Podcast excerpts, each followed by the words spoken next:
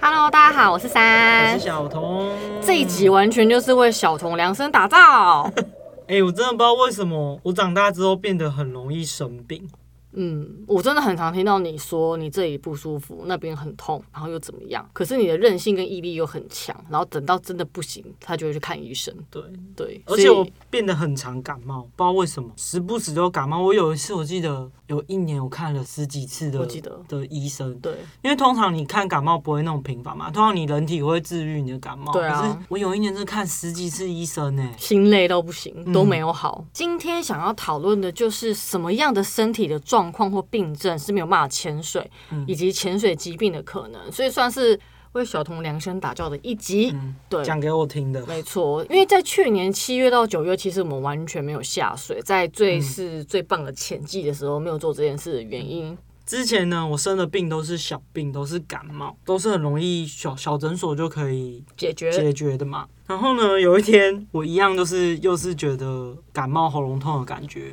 就去诊所，结果医生就摸到我的下巴这边有一颗东西。小诊所的判断是说扁桃腺发炎，等一下，我先讲。小童一开始在更之前，他就有又在说叫我摸他脖子，说你不觉得这边有一个东西吗？嗯，那我就想说有完没完又来，是有什么东西吗？你想太多了。直到他那一次扁桃腺发炎整个肿起来，对，医生的判断就是觉得是扁桃腺发炎，就吃消炎药、抗生素嘛。结果我吃了抗生素四天都没有好，不是没有四消，不是四天，我讲错了，是看四次医生，一次给三天药，所以是十二天的消炎药跟抗生素都没有好。他第一次吃完的时候，我就跟他说你要去肿瘤外科看了，因为他那个大到很不合理的一个肿瘤在像脖子青蛙上，那样哦、像青蛙很大的一颗在脖子上，它不动就会一颗在那里。对，他一直要去看医生，然后吃抗生素，希望它消掉。医生跟我说是发炎啊，但我就看那个样子就知道不是啊。然后后来医生就放弃，就帮我转诊，结果去大医院，医生说你这唯一解决方式就是开刀。对，我说哎、诶不能吃药让它消吗？说嗯你这就是只能开刀。这个病呢 叫做甲状舌骨囊肿，大家可以 Google 一下，好发于孩儿时期， 所以我简称它婴儿病，那就是婴所儿以病，就是好发于孩童。你就是孩童啊我当我找到这个病的时候，想说啊我是婴儿吗？ 就是医生有明确告诉我说，这个病不会对我有生命的影响，但是你很明确知道说它是一个肿瘤，肿瘤在你的身体里就是会有可能病变嘛，所以医生就是唯一支持开刀，没有任何解决方式。那你不开刀就是追踪，最终的 ending 也是要开刀，因为等他变对对对变对，你还医是生得有开说刀 ending 要开刀，那就看你要拖几年你就拖啊。对啊，反正你得面对这件事情就对了。对，所以在去年的七月就安排开刀，所以等于七月到九月完全都不能潜水，不能碰手，就是因为那个伤口。对，那所以开完刀之后呢，我就问医生说：“医生，我可以潜水吗？”医生竟然说：“你爱做什么就做什么，只要你伤口不会痛就好。” 我想说，天啊，也太 happy 了 吧？所以这只是个小病症啊，对，这样没就好错，没。错。那对你来说压力比较大，是算是第一次开刀，对也希望是最后一次我啦。还在医院住了四天呢、对，因为他毕竟那个还是脖子嘛，就是真实的一个囊肿嘛。我是知道说，如果你今天有开刀，我自己医生是告诉我说，你伤口好了，你就可以下水了。对。我真的蛮幸运的。后来去检查也都完全好了，对，所以疾病这个就是在我潜水生涯遇到最大的挑战，就是我去做了开刀这件事。七月去开刀，我们十月就安排去蓝屿潜水。对所以开刀这件事情对我的影响就是这三个月。对。但像山呢，它有更大的疾病，我以前有提过，我小时候很爱游泳，可是我年轻的时候出过一个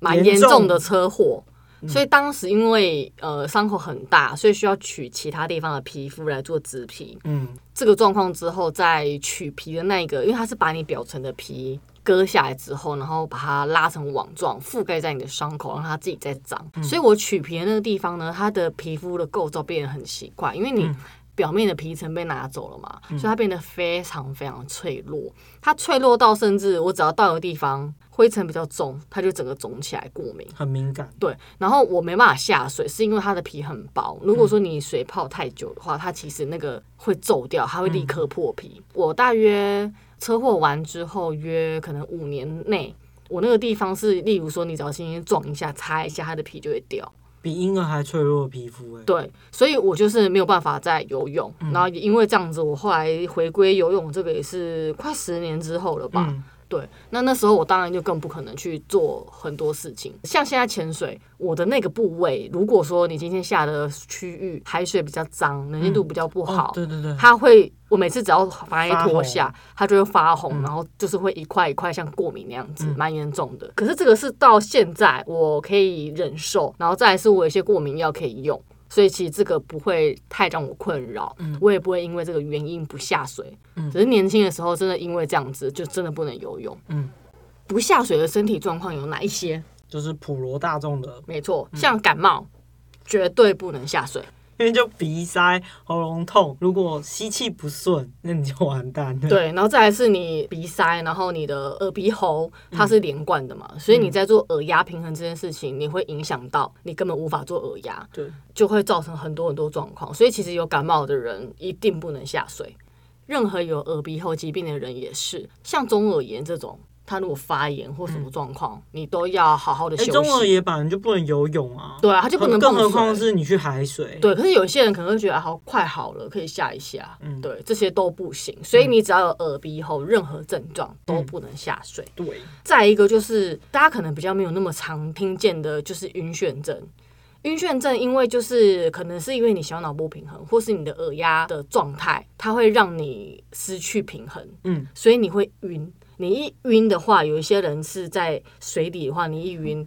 你会想吐。吐其实你在岸上不会怎么样，因为就吐嘛。可是你在海底可能会窒息，不会，那是你。哦 因为小童真的在海里吐过很多次，他都没有怎么样。但对普通人，像我就无法啦。嗯如果是我，一定不行。嗯所以有晕眩症的人是一定不能潜水。那另外就是身体外伤，这个就是会发炎。对，因为海洋有很多可怕的细菌，嗯那最可怕的就是海洋弧菌，它会让你的伤口红肿、溃烂、发黑，你严重的话甚至要截肢。嗯，很可怕，或是你败血症，然后会是死掉那种很可怕的状况。尤其是你免疫力不好，像小童很容易嗯免疫力不好，或是你有慢性 疾病，对，可能高血压嗯高血压、肝硬化，像很多，例如说，可能我好了，我到了五十岁还在潜水，我那时候可能就有高血压，嗯那我就更要注意这种事情。当然，你只要有伤口，你一定要好好做好防水，你才能下水，嗯，这个非常非常非常重要。尽量还是嗯不要啦。对好了再下，对，所以像我啊，很常那个，你知道，受伤。对，因为我有提到说我体重比较轻，所以我很容易都朝天大的时候跌倒。那一跌倒，我可能碰撞就有伤口，嗯这个时候我就一定要去买快干 OK 泵，嗯，涂一体上去一体 OK 对吗，一体 OK 泵，我才能下水，要不然那个伤口真的很新。而且我第一次 OW 的时候，因为考照就在海底刮到礁石嘛，嗯所以我手背整个烂掉，嗯就是皮整个全部都掉了。那后来呢，因为我回台北之后啊，我就是自己擦药，然后有敷，可是因为在手上，你很难完全避免它碰不到水，嗯所以我那时候已经红肿发炎，它当时真的是蛮肿了，而且已经是你会感受到它热热的，它怪怪的。对它不对劲，所以我就立刻去我们公司附近的大医院挂号。那医生看了就说：“哇，哦这不行！”然后立刻问我是在哪里受伤，我说潜水。他整个脸色大 变，他真的大变，因为他胎里有很多怪细菌。对，他就立刻就是在请护士帮我刷伤口。嗯，有些朋友如果有车祸经验，他会拿那个纱布把伤口上面的碎沙跟东西都刷掉，让它嗯力嗯清干净。对，他那时候就刷我伤口，然后刷完之后就立刻打破伤风。嗯，就是打针，我也不知道打什么，反正就是打很多破针伤。风啊。对，然后打完之后，我大约也是吃抗生素，嗯然后那时候大约过了三天才开始愈合，那时候我才比较放心。因为我真的怕手截肢、欸，嗯真的，哎、这不是开玩笑，如果再严重，真的会截肢、哎真的啊！然后还有一次是我去那个绿岛，嗯然后我买饮料的时候，不是有一只猫咪很可爱，哦， 那个很白痴、哎不是因为那一次我，而且在之前我还跟小童说，哎、你不觉得这次很棒吗？我都没有怎么样，嗯因为之前可能每一次都受伤， 然后那一次在绿岛，我就买饮料，然后看到一只猫咪超级可爱，重点是它围过去，它就跟我撒娇，嗯然后一撒娇我就蹲下来，我就一摸它的那一刹那，它暴咬 我，它暴咬，我是很了解猫咪真心的幻人，啊觉情、哎，对我我非常了解猫咪，它那个状态跟撒娇的姿态，我只是摸它额头，它暴咬我，然后我的手上就很多伤口。那就是他的禁忌啊。对，然后那老板娘说啊，忘记跟你说他不能摸。我想是不说会，早点讲啊？不是，那你你不要我摸你，你对我那么热情干嘛？你这只咪咪，不是不能摸额头，不能早点讲 吗？对你奇怪。 然后反正我就受伤，然后我就因为我后来就是会身上都会带那个一体 OK 绷，然后我就赶快擦。然后因为它就是完全防水，所以下水是完全没有问题的。嗯所以这个真的非常方便，潜水要带在身哎、边。大家去潜水真的还是要备一个小型急救箱，对，因为你很真的重不知要道会发生什么事、欸。哎，对，没错没错。然后另外提醒大家，刚刚说到海洋弧菌啊，如果你吃到一些不干净的生的，或是说没有煮熟的生的海鲜的话，甚至是被可能鱼刺刺到嘴巴、刺嗯到手，或是你在海边受伤，可能去钓鱼啊干嘛的，嗯那个伤口都一定要非常注意，因为它都有可能有海洋弧菌。嗯哦尤其是在岸边那种浅海区，嗯要一定要很注意，因为那个真的很严重，对，所以这个大家要注意。嗯，那那吃到不干净的海鲜拉肚子也很麻烦，因为对啊如果你潜水到一半很想拉屎，真的很麻烦。对，我潜水的时候很常很想要拉屎的原因，是因为我都早上拉屎。哎、有人想要听吗？你很恶哎、好啦，就反正大家也要好好找地方就对了，好因不为好？你潜水，例如讲船前好了，你还要先脱防寒衣，然后在船上的厕所，然后弄完之后再穿防寒衣，这一整套真的蛮麻烦的。可是至少有厕所啊。对，至少有厕所。对啊，或是我目前到现在为止运气都很好，都有厕所。我我觉得我不要这样讲，哎、有时候岸我真潜的要注意有。时候岸潜是骑机车到一个深山之处潜水，然后潜完之后在岸上休息之后再继续潜。那如果你是第一支到第二支中间休息想上厕所，你这是要再骑摩托车到远方去上，有时候人家也不会等你。哦那你憋不住，对啊。好啦，希望大家都不要发生这样的事情。所以如好果不好吃到不干净的生鱼片，也有也有这个困扰。对，真的。所以之前有聊到那个急救，就是旅行的急救很重要，他们可能有止泻、止吐，对你真的要止背痛在身上，，对，药还是要备着。嗯对，然后女生最麻烦就是生理期。这真的那我像我这么衰的人，就算我都化开的时间，就是因为你可以预测都未来化嘛掉了都化掉了。我跟你讲，他还是会遇到，我就是这么衰。 像我就是因为第一次那时候好像是去石原岛还是去冲绳之类嗯的，然后那一次呢，我就是塞棉条，然后一开始我想说塞棉条反正就塞嘛，应该也还好，可是因为我就是比较会不舒服的人，嗯以前我那时候看到有人说塞棉条会想吐，那我说怎么可能？你棉条是棉条，想吐是想吐，根本就是觉得离那么远，为什么会有关系？对，八竿子打不着啊！嗯我跟你讲，我第一次塞，我真的是超想吐，嗯非常非常非常的想吐，真的有差。嗯然后，而且因为又贫血嘛，然后又会肚子很痛，嗯所以我就吃大量的止痛药。可是是因为我这个人很坚持要下，嗯所以我就会吃止痛药啊、塞棉条啊，做一些算是有点勉强自己的行为。嗯如果说一天下四支，你要换棉条也是非常麻烦嗯，，真的。这个比大便还要麻烦。而且生理起来，整个生理状态就会机能就会下降。对，包含你会更容易觉得冷，嗯然后体力不足，然后你肚子痛、下下腹不舒服，你可能提水没办法好好提，嗯很多很多状况。但有时候就是我就会还是会勉强自己下，可是我是有评估自己的状态，嗯，觉得自己没问题。那如果有些女生真的会非常不舒服到你觉得你不行，真的还是不要下水。嗯可是有时候就觉得啊，我都大老远跑去那边了，就有种可惜不下的感觉啊。，对啦，但就是一定要评估自己身体状况，因为身体是你自己的嘛。你现在不下留海还得青在、啊，山在。不怕没柴烧。嗯，谢谢你帮我接。国文好好哦。 那另外一个呢，就是潜水最常遇到的就是晕船，小童晕船达人，我现在是吃晕船药达人，我只要靠吃晕船药就可以化解这一切我。跟你讲，小童是晕船，哎、船晃也会晕，水太清澈也会晕，对，他什么样都会晕。我觉得水太清澈会晕这一点，我真的很不能原谅我自己耶。因为水太清澈这是优点，可是我竟然因为水太清澈这个优点导致我自己有缺陷。不是，你知道你看电影都会晕吗哦，对对对，我看那个三 D，哎、不用用到 3D 三 D IMAX 我就晕对，因为很大，然后很真实的感觉。然后他就会晕。我想说，哎、到底之在前干嘛？之前他约我去看 IMAX，我就说、嗯好啊，我先吃晕船药，我再去看。超扯！你看看个电我影，真然后的吃晕吃哦，然后就看船得药，很开心，所以真的要吃晕船药，真的要吃。天呐，真的很惨，所以潜水真的必备晕船药啊、因为有时候你船潜的时候浪比较大，你可能要水下见，所以你要快速着装，然后有时候你背对着那个。就是应该说你头低下来组装备，然后船一直在晃来晃去，你会特别容易想吐，对，所以这时候就是要快很准，赶快下水。小童是吃晕船药，那我的状况是我以前也会被小童影响，有时候船前我也会觉得哎、诶不太舒服，可是我是下水就没事的人，那我想说那我一起吃晕船药好了，就是你知道比较没主见。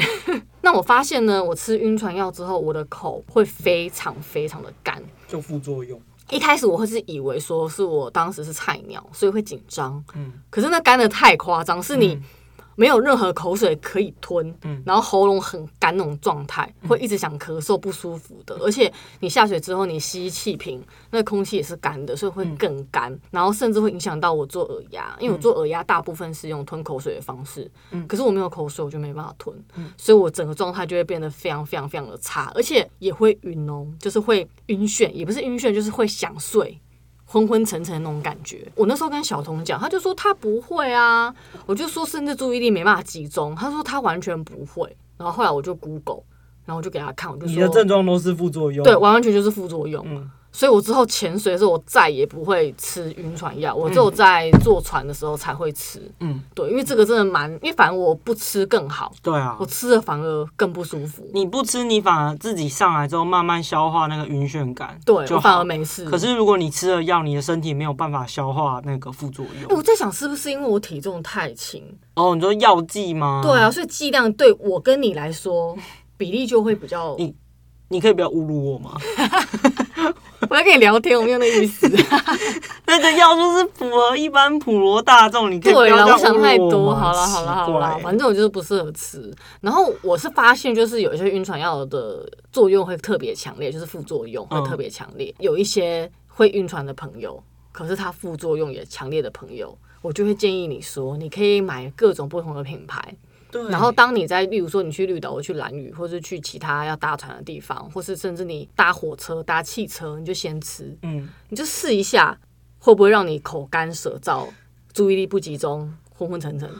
你就先试，然后试到哪一个你觉得 OK 的，我跟你们说一个比悲伤更悲伤的故事是，到底有多悲伤？ 有一个适合我的晕船药，对，只有在日本买得到。对，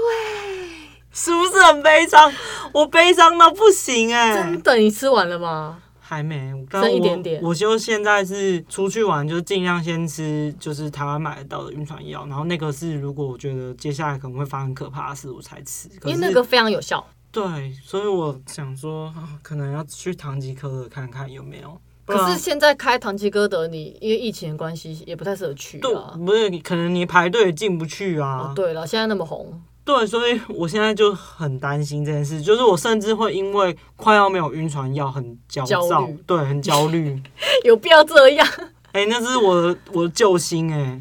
哦，对了，嗯，要不然可以去看医生拿药，或者听医生建议啦。其实，所以就是真的是不同品牌有适合每个人不同的体质，就是你错去 try 看看吧。，嗯对，像我就是自己有 try，有发现有几个稍微呃副作用没有那么强烈的、嗯就可以用。那如果说我真的会需要那个浪特别大什么的，我还是会吃啦。嗯对。那潜水造成的病症最可怕的当然就是减压病喽。我嗯们从学潜水到后面都是为了要教大家怎么样去避免这个病症。嗯，那因为其实它就是身体因为周遭压力的增减剧烈，就是例如你一下深一下浅，原本融在你血液里面的气体还来不及呼出来，它就直接在身体里面变成气泡，嗯，严重会阻塞你的血管、血流，或是造成体内器官的功能受损。哎、很严重、欸，超可怕。然后轻的话就是那种可能肌肉酸痛、关节酸痛，嗯然后你严重就是会你会麻痹，然后甚至会你知道居居。死亡，对，嗯所以这个就是真的是大家要好好好好的。我觉得我们从频道开播到现在一直在讲这件事情、欸，因为很可怕，要注意减压，注意深度，啊要玩的开心，怎么可能？没对啊错，因为这个风险其实真的很大。嗯对，然后因为像我堂哥以前小时就是小时候，对，可能十几二十年前是海军陆战队，嗯，那他有潜水执照，可是他们当时因为救援，他们很多时候是直接上岸就是进减压舱，就是他没有在海里减压，没有时间，他比较不会去看你减压的状态。当年啦，现在我不知道，所以嗯他之前跟我分享说，他们以前就是可能一天会就是像搜救之类的，嗯他就会一天潜个三只，可是可能时间都很长，然后甚至没有顾减压，所以他们一上岸呢就直接进减压舱。好伟大。啊很伟大。嗯但现在应该不会啦，现在我觉得大家都会注意国军可弟是兄的救安援全要快很准啊！对，然后再来就是耳膜受伤啦。啊，这个 你真的是哦，我是切身之痛，耳膜受伤就是晕眩，晕眩对我来说还好，可是如果小童耳膜破掉在海底，他晕眩他会完蛋，因因为他一定会吐。嗯，然后你又晕眩的话，真的很可怕，所以大家耳压平衡一定要做好。就是因为我以前啊，小时候有一个很特别的状况，是我耳膜曾经破过。大家有小朋友的话，真的要注意。当年就是不知道为什么，总之就是我长大大概六年前吧，嗯，我就觉得耳朵很痛，然后我就去看医生。突然耳朵很痛，对，可是其实在这之前，可能十年的时间，嗯我都会听到一种就是这种沙沙沙的声音在我的风右耳，风声吗？不是很像你在刮一些纸板的声音。嗯，那尤其是晚上的时候，这声音特别嗯明显。嗯，然后我从小都不知道那是什么声音，可是我就还好，不在意就不管。而且我是只猪，就是我睡很好，嗯我觉得每天睡很熟，这个东西也不会影响到我睡眠，所以我就不管它。直到六年前，我突然觉得耳朵好痛，痛到我头也在痛，嗯然后有一点。没办法工作，那时候在出社会了嘛，所以我就觉得很不舒服，我就找了公司附近的耳鼻喉科去看，他就是用那个东西一照，他说里面有一颗东西。我说一颗东西，然后他就说这个建议你挖出来比较好，因为可能粘粘在耳膜上了。他就帮我挖，他的方式是用那种很精准的那种小仪器，嗯，然后用吸的，他甚至用耳棒尿尿哎、然后再用真空液把它吸出来，还吸不出来哦，弄超级超级久，而且我是痛到我真的是在整间大叫，没有打止痛药，完全没有，好而且可怕啊耳膜，离你的脑很近，离你的整个脸跟眼睛都很近，嗯，你就会觉得天哪，也太痛了，有痛东到西在你的脑脸里面搅，对，然后就是觉得很很烦，很想要把那东西停下来嗯那种感觉。他就一直挖挖挖挖挖，然后最后就用那个真空吸起来。嗯它就是一个上面包覆了耳屎跟血块的一颗东西，嗯它一拿起来一啵一声哦，我就觉得晕，嗯然后晕之外，我的耳朵就是传来那种沙的声音，嗯就是耳膜破掉。嗯，就是他拿起来，所以他那一块的耳膜就连一起拿起来了。他就把那一颗给我看，就是一颗小小的珠子。是耳环吗？我不知道，它其实就是我后来把它那个外面的那个表皮都剥开，那些血肉跟那些耳屎都剥开，它里面是个白色的珠子，所以我猜是耳环，哦，或是绑头发的珠珠。嗯，它不知道在我幼时，不知道什么时候，小时候就掉到我滚进去耳朵里面了，所以我那十十年十几年都有听到那个唰唰唰的声音，可能就是这个珠子滚动的声音，可能不一定滚动，可能就是它造成听力的影响。嗯然后那一次呢，我大概花了一到两个月，我的耳膜才完全好。嗯，那时候医生一直叫我吃高剂量的 B 群，就就耳是膜会自行修复，对他说我的状态是只要没有出水、没有发炎，其实它都会自行修复。嗯所以那时候他就是开药给我，然后吃抗生素。然后他后来就是因为好险里面很干燥，就是我不是那种湿耳朵，我是干的耳朵，所以他就是自己愈合了。然后但是那时候我真的有一个礼拜是右耳听不到，好可怕哦，真的很可怕。后来我去那个石原岛耳膜破裂那一次也是右耳，就有可能因为把有受伤，对，他可能比较脆弱一点。对，然后你没又没有做好耳压平衡，对，而且重点是我回去找那个医生，他还说，嗯，你耳朵嗯又耳破膜又破了， 我就脸很歪糟。但就是大家耳膜很重要，嗯因为它会影响到你的不只是听力，还有你晕眩，真的很可怕。嗯那另外一个呢，就是肺有可能在你上升太快，或是你憋气上升，你会肺会破掉， 但是听起来很可怕哎、像气球一样，对，因为你知道你上升太快，你气体如果膨胀太快，那你来不及呼出来，你肺就会破裂。这所个以就真是的。不嗯能急上急下，没错，没错，就是 O W 跟 O W 上的课程都有很嗯大的重要性，然后再来是有些人会流鼻血啊，好惨哦、嗯，我真的有遇过其他的对，你知道死党遇到死党下去上来不是木栈道，木栈道，然后你下去的时候会有人从你对面上来。 我就曾经看到一个男的，整个脸都血，他就流鼻血啊，嗯，很可怕哎、这个也要注意，因为很多时候是耳压平衡的时候会挤压到，或是你那个空气卡在那个鼻窦嗯里面也没有弄出去，所以就是压力变化，然后会让它血管破裂之类的。嗯一定要注意好耳压平衡跟你的上升速度，才可以避免这种状况。真的，没错，没错。那其实这样看，听起来潜水真的很可怕哎、本来就是高危险的运动啊。不过我觉得听起来我好像比较可怕。你大家真的好好注意自己的身体状况，在潜水的时真的是候。安全第一啊！没错，就是一直我们在提醒的事情，嗯对。然后你也要注意你的前半状况，因为小童就会在海里做很多让我出意料的事情，嗯什可么能就吐啊，还是什么之类的，对。然后气不够什么的，你也让我出乎预料啊，在海里耳膜破掉，哦，对， 那一次你也傻眼啊，傻眼啊！大傻眼，所以身体健康最重要啦。嗯对啊，希望大家可以快乐出门潜水，平安回家。喜欢今天的分享，欢迎订阅我的频道哦，然后也要去 IG 看看我们分享的内容。朋友喜欢潜水或是想要用听的方式体验海洋，那也可以听听我们的 Podcast。以上，感谢大家，拜拜，拜拜。